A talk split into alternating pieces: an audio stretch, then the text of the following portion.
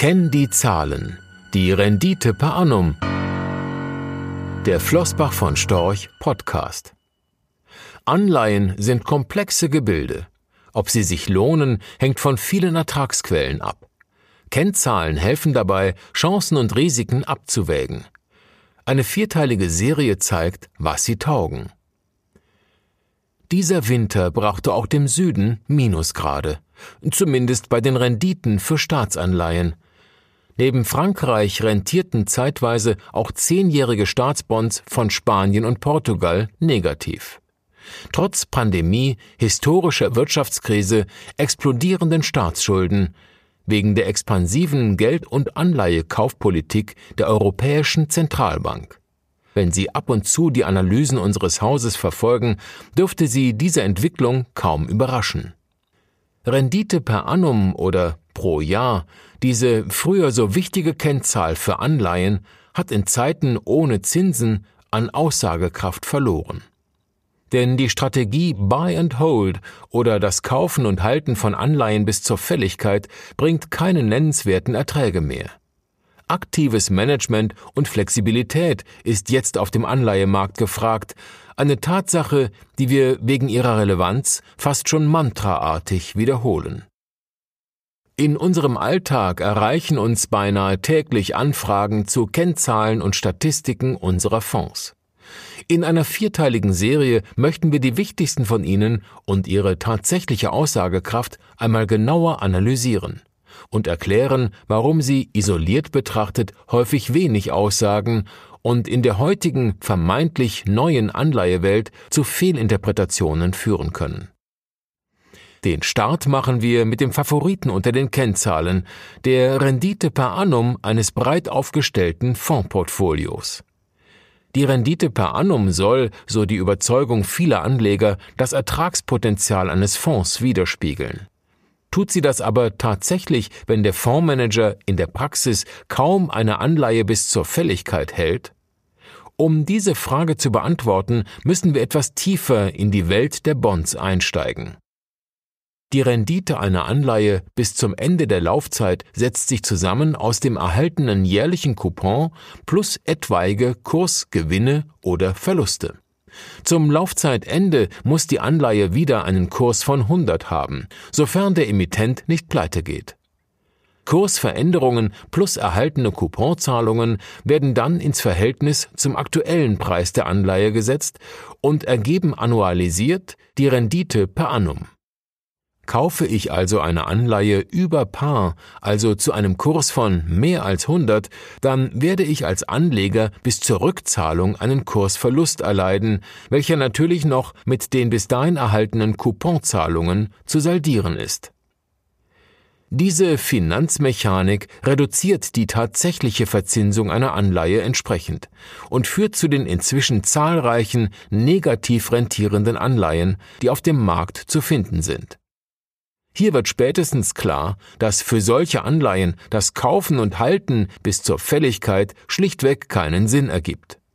Andererseits gilt, was bereits tief oder negativ rentiert, kann eben auch noch niedriger oder negativer werden.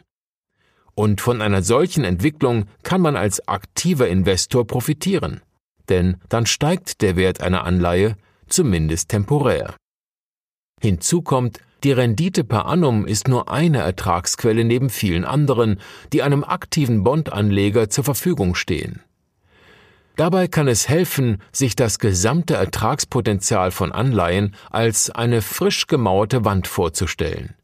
Diese Wand besteht aus vielen einzelnen Bausteinen, die man einerseits isoliert betrachten kann, welche aber andererseits wiederum nur als Einheit in Form einer Mauer ihren Zweck erfüllen. Eine Ertragswand bei Anleihen setzt sich im Wesentlichen aus Bausteinen wie Inflation, Kreditrisikoaufschlag, Duration, Währungseinfluss, Zinskurvenform, Roll-Down-Effekten, dem Carry einer Position, Basiseffekten, Liquidität und Volatilität zusammen. Keine Sorge, die Funktion dieser Ertragsbausteine werden wir in den weiteren Beiträgen etwas näher beleuchten.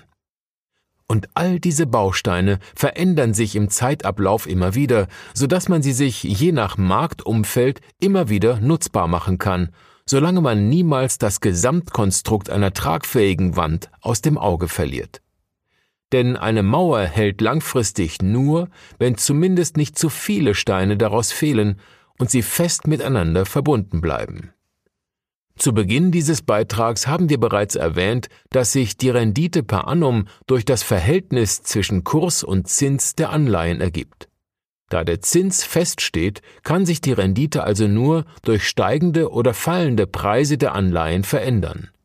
Genau diese Kursveränderungen wiederum basieren aber auf den dynamischen Vergütungsansprüchen der Anleger, die sich aus der Summe der vielen genannten Ertragsbausteine ergeben. Oder anders formuliert, je mehr Bausteine wackeln, desto höher möchte der Anleger für das Risiko einer einsturzgefährdeten Wand entlohnt werden. Klingt kompliziert, ist es auch, aber mit Expertise, Erfahrung und viel Arbeit in Form von Flexibilität und Aktivität können daraus eben auch Opportunitäten entstehen die unter strikter Beachtung einer ausbalancierten Risikoertragsbetrachtung auch in einem Null- und Negativzinsumfeld zu einer sinnvollen Anlagestrategie führen können. Wer heute gerne weiterhin Anleihen als einen elementaren und risikostreuenden Effekt im Depot halten möchte, der sollte auf eine aktive und flexible Anlagestrategie setzen. Und dafür ist die Angabe der Rendite per annum als vermeintlicher Gradmesser des Ertragspotenzials, zumindest isoliert betrachtet, vollkommen irrelevant oder schlimmstenfalls sogar irreführend.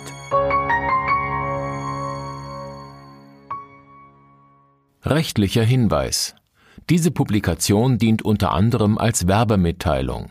Sie richtet sich ausschließlich an deutschsprachige Anleger mit Wohnsitz bzw. Sitz in Deutschland, Österreich, Luxemburg und in der Schweiz. Die in dieser Veröffentlichung enthaltenen Informationen und zum Ausdruck gebrachten Meinungen geben die Einschätzungen von Flossbach von Storch zum Zeitpunkt der Veröffentlichung wieder und können sich jederzeit ohne vorherige Ankündigung ändern. Angaben zu in die Zukunft gerichteten Aussagen spiegeln die Zukunftserwartung von Flossbach von Storch wider, können aber erheblich von den tatsächlichen Entwicklungen und Ergebnissen abweichen. Für die Richtigkeit und Vollständigkeit kann keine Gewähr übernommen werden. Der Wert jedes Investments kann sinken oder steigen, und Sie erhalten möglicherweise nicht den investierten Geldbetrag zurück. Mit dieser Veröffentlichung wird kein Angebot zum Verkauf, Kauf oder zur Zeichnung von Wertpapieren oder sonstigen Titeln unterbreitet. Die enthaltenen Informationen und Einschätzungen stellen keine Anlageberatung oder sonstige Empfehlung dar. Sie ersetzen unter anderem keine individuelle Anlageberatung. Angaben zu historischen Wertentwicklungen sind kein Indikator für zukünftige Wertentwicklungen. Diese Veröffentlichung unterliegt Urheber-, Marken- und gewerblichen Schutzrechten.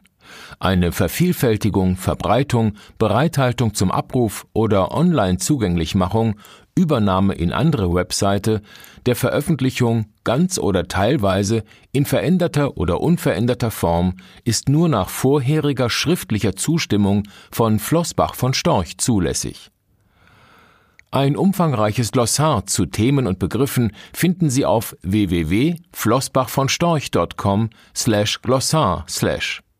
Diese Veröffentlichung unterliegt Urheber-, Marken-, gewerblichen sowie wettbewerbsrechtlichen Schutzrechten. Copyright 2020 Flossbach von Storch. Alle Rechte vorbehalten